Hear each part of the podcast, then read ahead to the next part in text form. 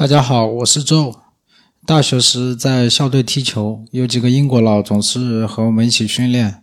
为了方便沟通，我给自己取了一个英文名字 Joe。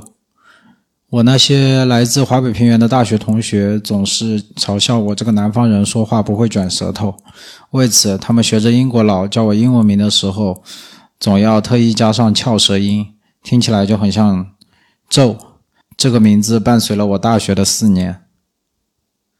因为工作的原因，我有三分之一工作时间都是在交通工具上度过的。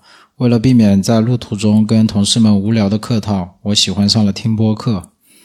我是一个很爱聊天的人，我喜欢逗乐别人或者被别人逗乐的感觉，也经常被朋友们在聊天过程中的共情和真诚所打动。对我而言，这种与他人产生链接的感觉是生活中非常重要的部分。在简单了解了播客节目的制作方法之后，我们生了这样的想法：为何不将生活中这些美妙的对话记录下来呢？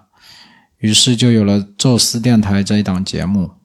因为各种体育活动占据了我大部分的业余时间，加上本职工作也比较忙，节目的更新频率并不高，基本上一到两个月才会出一期。此外，我还要为我糟糕的普通话向大家道歉。作为一个南方人，大学时，我的普通话考试成绩是三级乙等，全系仅此一位。